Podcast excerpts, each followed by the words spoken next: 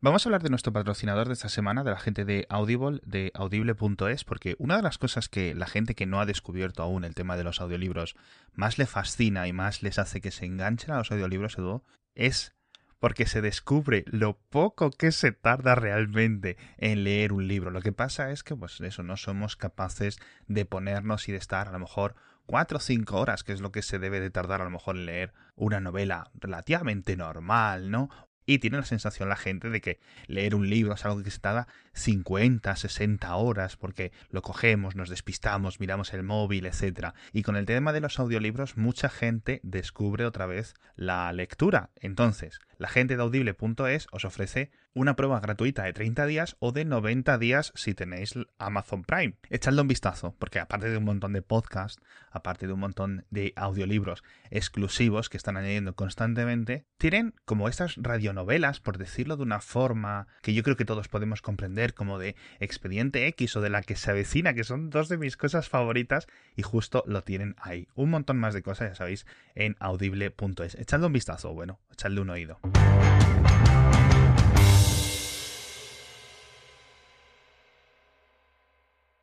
A ver, eh, la gente nos ha pedido que hablemos de sartenes, que hablemos de un montón de cosas. Tenemos que hacer follow-up. No sé si dejarlo para el próximo episodio, pero una de las cosas más curiosas y que creo que nunca hemos hablado es el tema del Bitcoin, que estos días se está volviendo a subir un montón o de, o de criptomonedas en general. Sí, de cadenas de bloques, etcétera. Tú creo que no tienes absolutamente ningún tipo de opinión al respecto. No, no, realmente no, no estoy. Que es curiosísimo que no, Edu no. tenga una opinión de una cosa. A mí me interesa a un nivel técnico, o sea, me interesa, o sea, me, me, me intriga. Eh, realmente es algo que probablemente no me intrigaría si no fuese porque una novela de estas de Neil Stephenson se basa completamente en, en, una criptomoneda y en el fondo me interesó el tema y empezaron a surgir poco después. Uh -huh. Y me interesa eso, la parte de, de, de al final lo, lo la base de, de qué es una moneda, base a nivel conceptual. ¿Es el oro que tienes en las arcas? No, eso ya no existe, ya no tienes. Antes decías, tengo cinco pesos oro y había una notita en los billetes que decía algo como eh, respaldado por oro en las arcas del Estado, lo que fuese. Sí, Eso hace tiempo que no es así. Eh, luego, al final, ¿qué es dinero? Son los billetes, son las monedas. Es el, los bits que están en los bancos a final de cuentas, porque cada vez es menos. Y en el momento en el que ya, o sea, me interesa eso, la parte conceptual de puede haber una moneda que no exista en ningún sitio y luego piensas, bueno, ¿hace cuánto que no tocas un billete? En el fondo, o sea, para ti ninguna de las monedas son tangibles. Bueno, para mí, o sea, que no hace tiempo que no saco en un cajero, yo todo lo pago con el teléfono, con la tarjeta. A fines prácticos es una moneda virtual, no hay monedas que se estén intercambiando. Y la parte de cómo asegurar la, o sea, la trazabilidad, la anonimidad, eh, quién la tiene, cuándo la tiene, cuándo, qué usa para pagar, todo eso me interesa mucho. Pero irónicamente la parte de comprar Bitcoin, comprar no sí. sé qué tal, no. O sea, no, porque en el fondo para mí es eso, es como comprar lingotes de oro. O sea, es un tipo de especulación como cualquier otra en la cual puedes dedicar tu dinero. La realidad es que en el fondo es suerte, que te vaya bien o mal, es como meterte en la bolsa, eh, da saltos para arriba, da saltos para abajo. Esto todo viene porque acaba de dar un salto muy grande, que me parece sí. bien que lo hablemos, pero en el fondo no deja de haber sido una apuesta. La gente que invierte en criptomonedas, o sea, la mitad de la gente invierte en criptomonedas que no van a ningún lado y desaparecen, y la otra mitad, pues a lo mejor invierte en unas que tiene la suerte de que triunfen o no triunfen. Yo no lo veo diferente a especular con, con los futuros de no sé qué, o con las acciones, o con lo que sea. Eh, es, es, una forma de invertir tu dinero hoy en día, porque no puedes pagar el pan con Bitcoin. Entonces no deja de ser, pues como comprar acciones y esperar que el día que las cambias te compense haberlas comprado. Eh, pero hasta ahí llego. O sea, todo el resto lo estoy viendo como un espectador. No tengo, tengo un wallet típico, o sea, mi wallet de Bitcoin en el cual no metí nada en su momento, o no sé cuánto metí, lo mínimo, y ahí está. Pero más que nada porque en su momento sí. quería probar cómo era, cómo se define, que, o sea, los conceptos, porque los ves, pero hasta que no los usas no entiendes bien lo de los códigos, lo de las llaves, lo de tu wallet. También entiendes el concepto de cómo si pierdes el código de tu wallet, esencialmente estás perdiendo todo tu dinero, porque ese es tu identificador. Deja de ser algo que está en un sitio asociado a ti y, y, y termina siendo literalmente alguien que se sabe tus datos, o sea, puede tener acceso a ello, cosas así fuera de eso. A mí, yo creo que estoy en una situación muy parecida a ti. Uh -huh. Y veo dos tipos de personas. La gente que está interesada dentro de la tecnología, uh -huh. ¿vale? De todo este tipo de descentralización, ¿vale? Dentro de este tipo de mesh, que es muy similar a, una descentralización de las redes, pero en este caso para transmitir información con redes ya previamente conectadas. todo el concepto de blockchain también, todo Exacto, eso, todas las cadenas de bloques, a mí me parece algo súper interesante, establecido a través de Bitcoin y su blockchain o establecido a través de Ethereum, por ejemplo, que es mucho más flexible, hasta donde yo entiendo, y se pueden hacer cosas mucho más chulas. Luego hay un montón de gente que está interesada en esto simplemente porque pusieron X dinero y cuando lo vayan a sacar les van a dar más dinero. Pero lo que realmente les interesa no es el Bitcoin, es la traducción del Bitcoin a el dinero que ellos usan.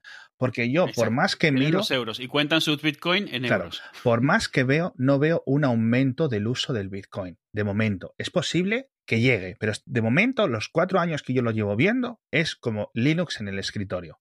Claro. En ese sentido, es posible que llegue más uso de criptomonedas a través de empresas establecidas que realmente no están utilizando las cadenas de bloques y, decir, y que están traduciendo los pagos en el momento del pago al comercio a la moneda real, a la moneda fiat de ese momento. Es decir, sí, puedes pagar en este comercio con Bitcoin, pero al comercio no le están llegando Bitcoin.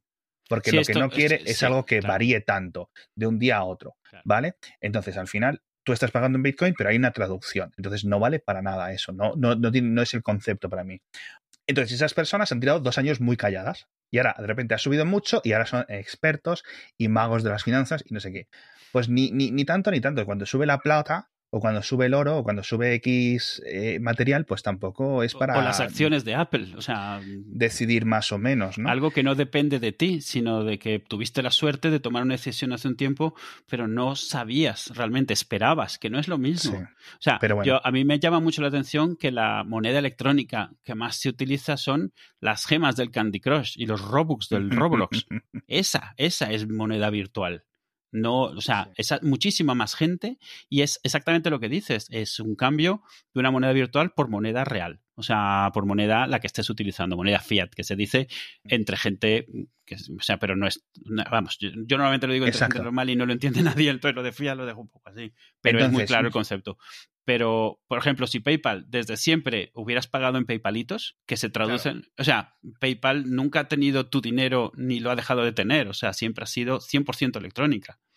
Sí, y de todas formas yo lo entiendo. Por ejemplo, grabamos un episodio de Kernel súper interesante en el que comentábamos para qué se utilizan o el día a día de utilizar criptomonedas en Venezuela, en Argentina, en países con unas situaciones financieras menos estables. Yo en Europa no necesito utilizar criptomonedas para nada, salvo para una cosa, que quizás sea enviar remesas o hacer pagos internacionales. En ese sentido, sí ¿Vale? Y claro, mientras que a mí no me moleste la bancarización de las monedas. Es decir, que yo para hacer un pago a ti tengo que depender de terceros. Eso lo saltan las redes de bloques. Eso me parece muy interesante. El problema, ni me molestan los bancos a mí a día de hoy, ni son un adversario para mí, que eso es lo que mucha gente que está compartiendo piso. Es decir, a ver, tío, si estás compartiendo piso, tu menor interés ahora mismo es el precio del Bitcoin. Sí, eso va a empezar, ¿vale? O si la bancarización de la sociedad, mira, tío, primero vamos a hacer las cosas en orden. Pero, de todas formas, eh, a ver, digo esto como una hipérbole, una chanza, no, no más allá. Si tienes Bitcoin y estás compartiendo piso, eh, te doy la mano, como dice el, el, el, Levi. De verdad. Pero toda la tecnología me parece increíble. Yo creo que lo que se denomina la Web 3 como sucesor de la Web 2.0, que no se dice Web 3.0, me hace mucha gracia, se dice Web 3, va a incluir una descentralización, ¿vale? Bien de las plataformas digitales donde se escriben las cosas o bien de los intercambios de información. Entonces, yo espero en el futuro que se cree una tecnología que es ajena a Tor y muy mucho más similar al BitTorrent, pero para navegar, de tal forma que tú puedas navegar por la web sin que eso esté en un servidor. Simplemente tienes trocitos en diferentes ordenadores del mundo y un protocolo de intermedios que cuando tú le pides una dirección, ¿vale? En vez de utilizar el sistema DNS, utiliza el sistema blockchain X o Y, ¿no? Uno muy parecido. Y va consiguiendo la información, los trocitos, cifrado y la transmisión es cifrada de esas cosas. Yo eso entiendo que es un valor increíble, tanto para pagos como para cualquier tipo de distribución de información. Y ahí es donde yo veo el futuro. Por otra parte, volviendo al tema de pagos, yo lo entiendo como tema de remesas y sobre todo para países con monedas poco estables. Me parece algo súper importante. Y para países autocráticos, si yo no viviera en la Unión Europea en 2021, pues estaría mucho más abierto a tener o, digamos, poner mi dinero en criptomonedas.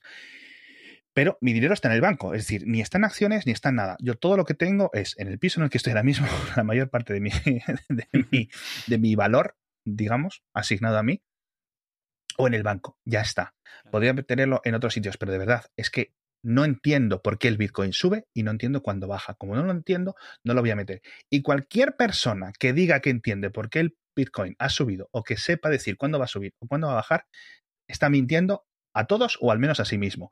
Entonces, dentro de este concepto, porque más o menos todos podemos tener una idea de cuándo las acciones de una empresa pueden subir y bajar. Hay cosas más irracionales, hay cosas menos racionales, o, o cuando el precio de, una, de un producto va a subir, petróleo, grano, etcétera. Eh, oferta y demanda, con caóticos por medios, pero más o menos todos podemos entenderlo. Con estas cosas no se entiende mucho, ¿vale? Y no podemos predecirlo. Entonces, ¿puede valer mañana el Bitcoin 100 mil dólares? Sí. ¿Puede valer mil dólares? También. Entonces, como medida de intercambio, perfecto. Como medida de almacenamiento, que es lo que está viendo mucha gente, yo lo considero raro, porque, sobre todo, si operamos en dimensiones de tiempo más pequeñas. Es decir, si voy a tener ahí mis, ahorros o mis lo que seas, ¿no?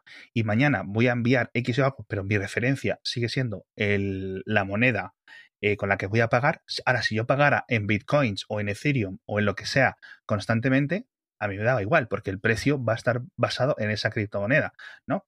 Pero como no lo estoy haciendo y nadie lo está haciendo realmente, pues eh, no le veo sentido para mí comprar que hay mucha gente que compra y que lo utiliza y que lo intenta utilizar para sus pagos y para un montón de cosas, de verdad. O sea, para mí Bitcoin y estas, si destrozan y se llevan por delante a los MoneyGrams, a todas las empresas de giros, al PayPal, que por eso PayPal, eh, Square, todas estas empresas lo están empezando a adoptar tan fuerte porque es que los están viendo que en cualquier momento alguien va a crear una aplicación como cuando surgió el primer navegador web y se va a llevar por delante a todos estos.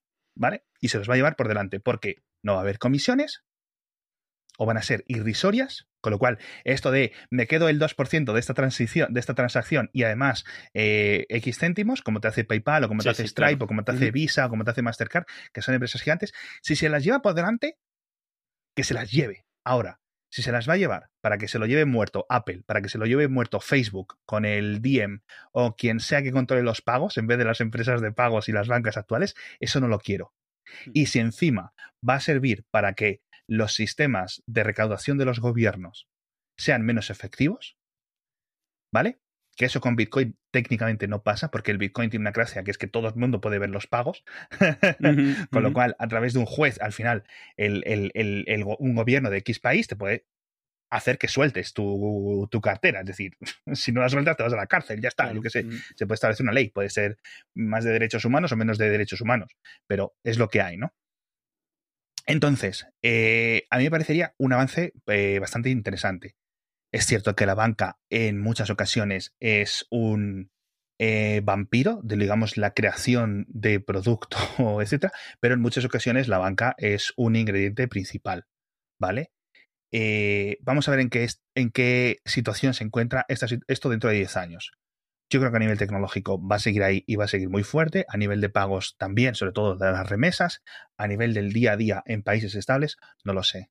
Ahora, yo creo que ah, más que a la gente de la calle, le afecta yo creo que tanto a las empresas de pagos y a la banca, en cierto sentido.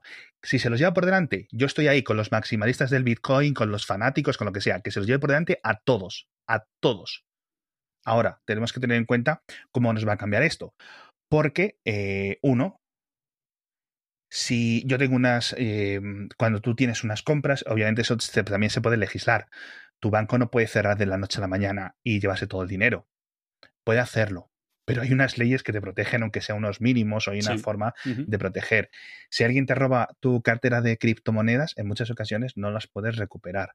Y por otra parte, lo que yo no quiero es que se establezcan son los intercambiadores, como los nuevos bancos. Es decir, yo lo que no quiero es que se cambie el Bank of America, el Deutsche Bank, el Banco Santander, el banco no sé qué, por Coinbase, por Binance. Eso es lo que no quiero. O sea, eso es lo que absolutamente menos quiero. ¿Vale? Porque estamos saliendo, como decíamos antes, de Guatemala en Guatepeor, de verdad. Entonces, la tecnología brutal, la tecnología yo espero que unifique más Internet de lo que está ahora mismo desconectado por, o que sea imbloqueable. O sea, espero que en algún momento se consiga algo que yo pueda enviar unos bytes a cualquier otro ordenador. Sí o sí, creo que es muy difícil porque siempre van a ir a través de algunas empresas. Vamos a ver si esto cambia con algún tipo de tecnología paralela separada, sean redes de satélite, redes de otro tipo, ¿vale? Que no sean tan fácilmente eh, bloqueables, ¿vale? Como las conexiones de telecomunicaciones que tenemos hoy en día y digamos que yo puedo hablar con alguien de cualquier otra parte del país sin que nadie sepa realmente lo que estoy hablando. Esto me viene muy bien a mí, por ejemplo, si quiero hablar con alguien de China o con alguien de otro país raro de temas que los gobiernos no quieren que hablemos, pero también tengo que reconocer que es un material que siempre pues, va a dar espacio a los pederastas, a los asesinos, a la venta de armas, a lo que es esas cosas. Entonces siempre tenemos este, este, este problema. Si hacemos WhatsApp, si hacemos Signal muy seguros, perfecto, a mí no me pueden espiar, a los periodistas no les pueden espiar, a los otros políticos, a los disidentes, a un montón de clientes no se le puede espiar, pero la misma tecnología eh, te da mayor cobijo y mucho más fácil para delincuencia. Claro, particularmente cualquier tecnología que sea para dar privacidad. La privacidad, por definición, no sabe a quién se la da. Eh... Entonces, muy interesante todo el tema de Bitcoin. Si alguno de vosotros eh, se ha hecho rico estos días, pues vosotros decidiréis cuándo vendéis o si no vendéis porque no queréis vender. Porque, si no venden, no son que esto va a valer un millón de euros o un millón de dólares en el futuro pero a mí los únicos que respeto de verdad de hoy en día son los que quieren acabar con todo. O sea, es decir, con los Binances, con el Facebook Libra, con el Diem, con Visa, con Mastercard, con todo esto. Si tú quieres acabar con eso, ¿vale? y tú quieres irte a un sitio más libertario, por decirlo de alguna forma, entre que cada persona pueda negociar con otra persona cuánto cuesta algo, eso me parece perfecto. Ahora, los gobiernos llegarán con su, con su poder ¿no? Obviamente, y dirán, bueno, pues estas eh, reglas van a tener esta legislación, con estos impuestos y con estas cosas, ya está. Y eso, obviamente, en el momento que esto sea grande, ocurrirá. No va a ser un poco el todo vale, ni cosas así. Un poco como Internet en los 80, en cierto sentido, o la web en los 90, que poco a poco se fue hablando. Pero vamos, ya digo. Eh, por una parte me siento tonto por no haber comprado, porque obviamente a todo el mundo le interesa, porque sí, haber tenido cuatro veces más dinero del que tenía antes, pero a nadie le interesa tener el 25% del dinero que tenía antes.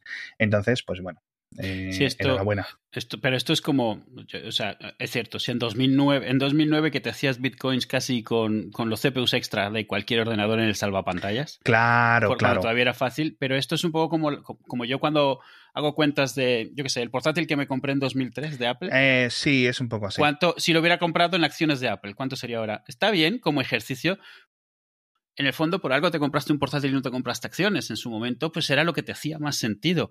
No tenías forma de saber y cualquiera que haya hecho una cosa diferente tampoco lo sabía. Esto no se sabía, no había forma de saberlo. Igual que Bitcoin ha triunfado, 200 criptomonedas han desaparecido. Así que realmente no hay manera de, saberlo. O sea, a veces te va bien, a veces te va mal. La suerte que dicen que no existe, pues sí existe, porque a veces... Sí, claro, obviamente me hace, mm, de, nuevo, no quiero insistir, no quiero volver a hablar de los mismos temas, pero yo espero que en el futuro el, lo que es el blockchain, el DeFi, todas estas cosas de financiación, perdón, eh, industria financiera descentralizada, prospere y siga y me traiga aplicaciones construidas encima de esto, bien sea, porque hay de todo. Ya tienes Dropbox distribuidos, Dropbox que almacenan tus archivos cifrados dentro de una cadena de bloques. Es un poco estúpido, pero no es más que esto del BitTorrent. De hecho, una de las gracias del, Bitcoin que luego inició el resto de criptomonedas, si no recuerdo mal, obviamente, no sé si alguien nos dirá, no hubo no sé qué eh, específico caso software que, que, fue antes que el Bitcoin, pero yo creo que a partir del Bitcoin llegaron el resto, ¿no? No se sabe quién la creó. Sabemos que hay un seudónimo que es Satoshi Nakamoto, pero no se sabe esa persona o esas personas quiénes son, dónde están, si siguen vivas, si, si no están vivas. ¿Vale? Porque justo hacía, además hace unos días hizo 10 años de su último post online, ¿vale? Y uno de los rumores, que esto lo he comentado en Mixio, más interesantes, era que era eh, uno de los creadores de BitTorrent. Mm, porque la tecnología era muy similar, en cierto sentido, al protocolo torrent de los seeds y de los enjambres y tal en, cierto sentido, ¿vale? Entonces, eh, eh, BitTorrent cambió la distribución de contenido a través de Internet para todo, para un montón de cosas, ¿vale?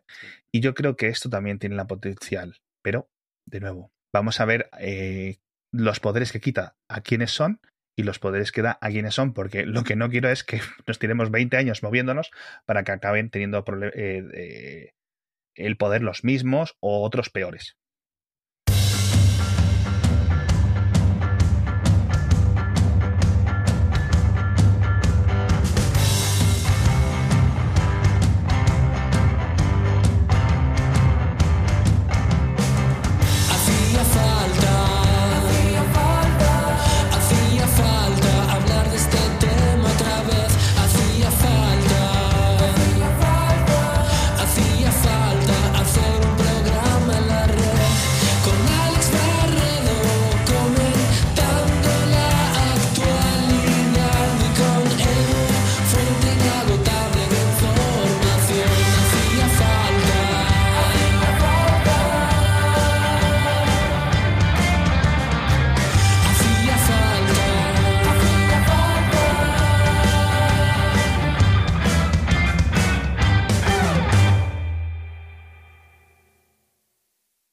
¿Tienes tú algo concreto por ahí? No, creo que no. Casi todo mi follow-up, de hecho, viene de cuando estoy poniendo las notas del episodio y veo cosas que me cambian totalmente algo de lo que habíamos hablado. Digo, me cago en una puta. Esto ya no es así. Por ejemplo, cuando estábamos haciendo el de, cuando estaba editando el de Superstore, me pongo a ver y es cuando me entero que lo han cancelado. Digo, me cago en todo. Mm. No me había dado cuenta que lo habían cancelado y es como, ah, por favor. ¿Sabes que siempre me, ha gustado, me habría gustado probar y nunca he podido? Las raquetas esas de la nieve. Esto que van con las raquetas en los pies, ¿lo has visto? Esas cosas que usan o usaban, yo que sé. Sí, claro, obviamente. Que yo no sé si es algo que ya no se usa o es muy de Estados Unidos. sí, sí se usa, sí se usa, sí se usa en, en todas estas zonas donde nieva mucho, se suele utilizar bastantes en entornos rurales, no para andar sobre las aceras. Ya, ya. ¿Vale? Sino para cuando tienes que ir al lejos y distribuyen tu peso de forma más. Pues me encanta esa idea en áreas más grandes, obviamente. Pero sí, pero es un poco como los iglús, es decir, eh, cuando tú estás aprendiendo un poco eso, eh, piensas que los iglús van a ser algo más importante de lo que son. Claro. es en plan, diferentes tipos de sociedades, y estos viven en iglús, y estos viven en chabolas, en, eh, hechas de cuero de vaca, no sé qué.